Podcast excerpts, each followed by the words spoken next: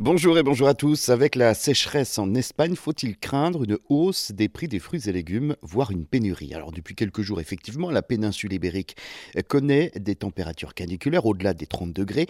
Il y aura sans doute une baisse des approvisionnements et des tensions sur la disponibilité des produits. La production de fruits et légumes devrait diminuer, entraînant une hausse des prix des produits. L'Espagne, hein, il faut dire, est le potager de l'Europe et surtout de la France. Les prix vont forcément augmenter dans vos supermarchés France.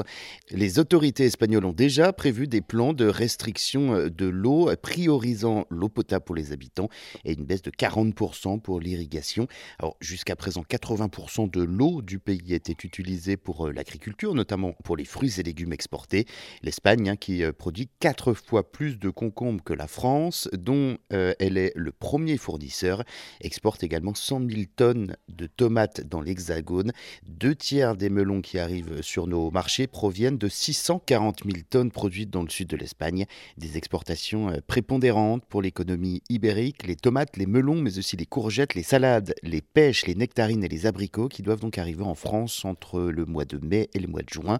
Et puis les fruits euh, qui arriveront donc euh, en France seront de moins bonne qualité que les années précédentes puisque avec le manque d'eau, les températures élevées, les arbres vont moins produire et les fruits contiendront moins d'eau.